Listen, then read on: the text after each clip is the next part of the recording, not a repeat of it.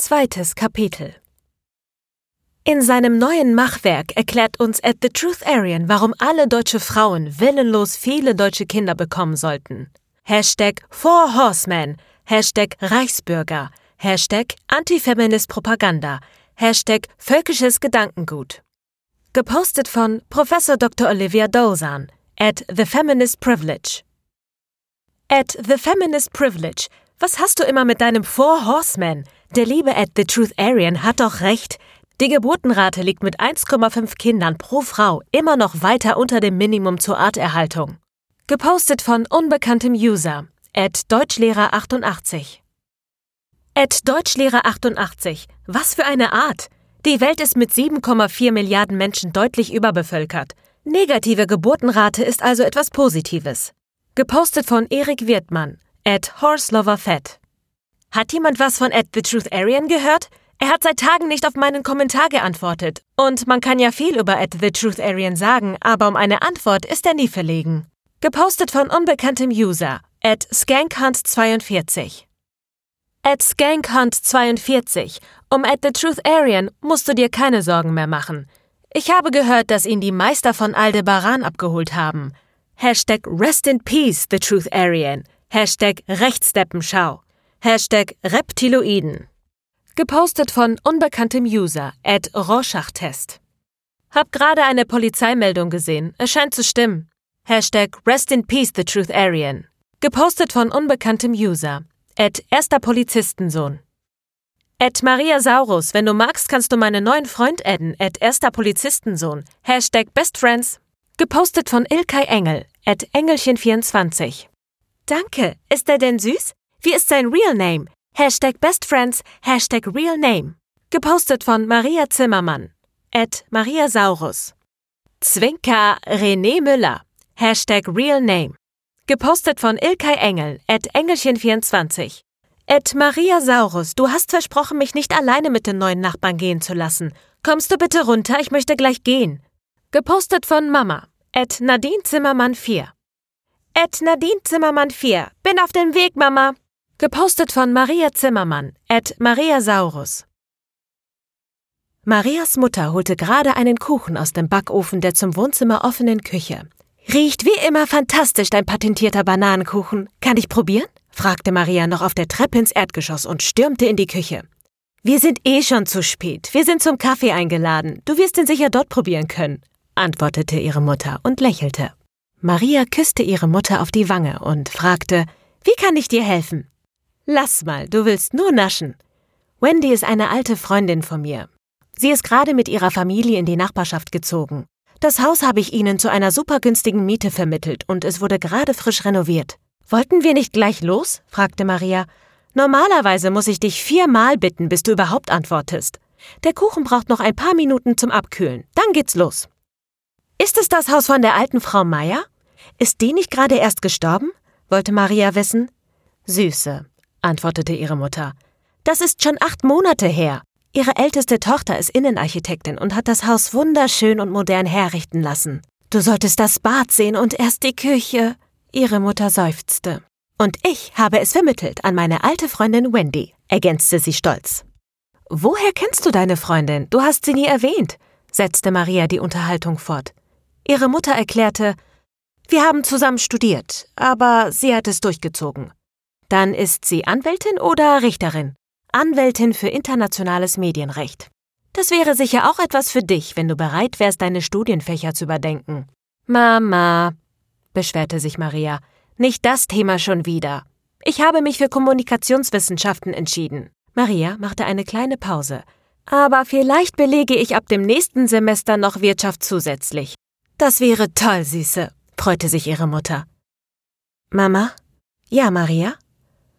Du willst mir nichts über meinen Vater erzählen.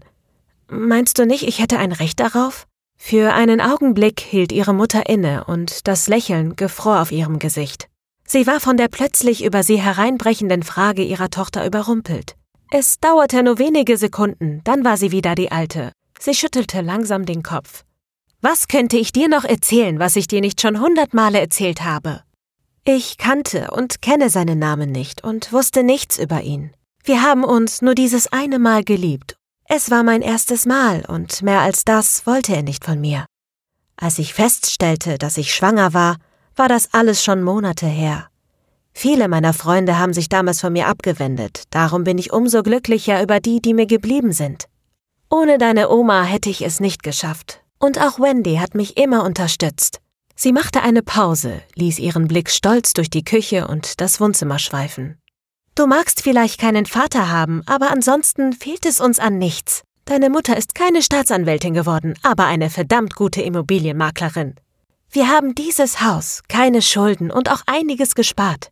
Oma und ich haben dich zu einer starken und wunderschönen jungen Frau erzogen.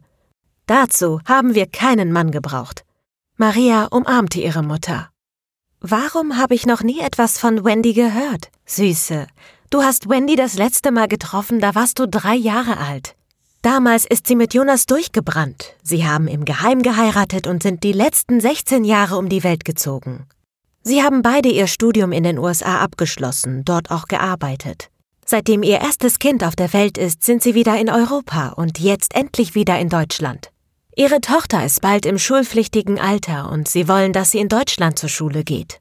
Der Zorn von Wendys Eltern über die geheime Heirat ihrer Tochter hielt bis zur ersten Schwangerschaft.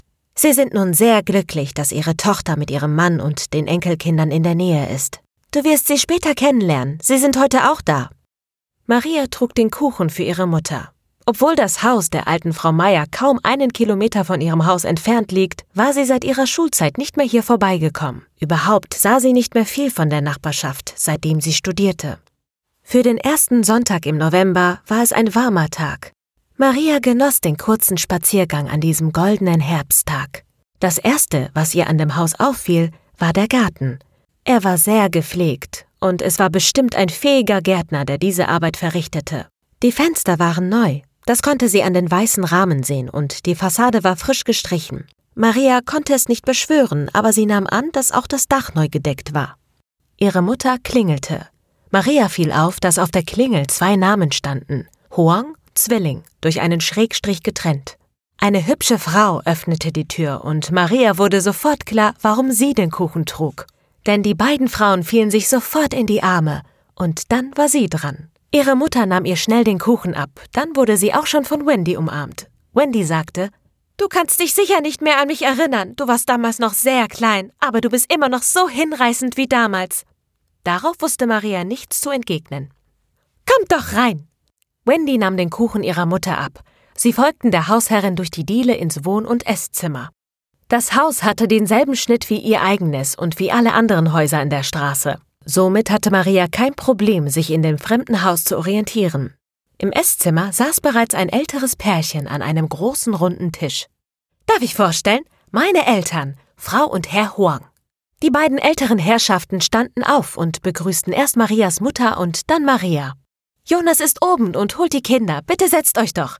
Kann ich euch schon Tee einschenken? Sie setzten sich und Maria bewunderte das chinesische Teeservice in Blau und Weiß. Aus dem ersten Stock hörte sie die Kinder die Treppe herunterstürmen.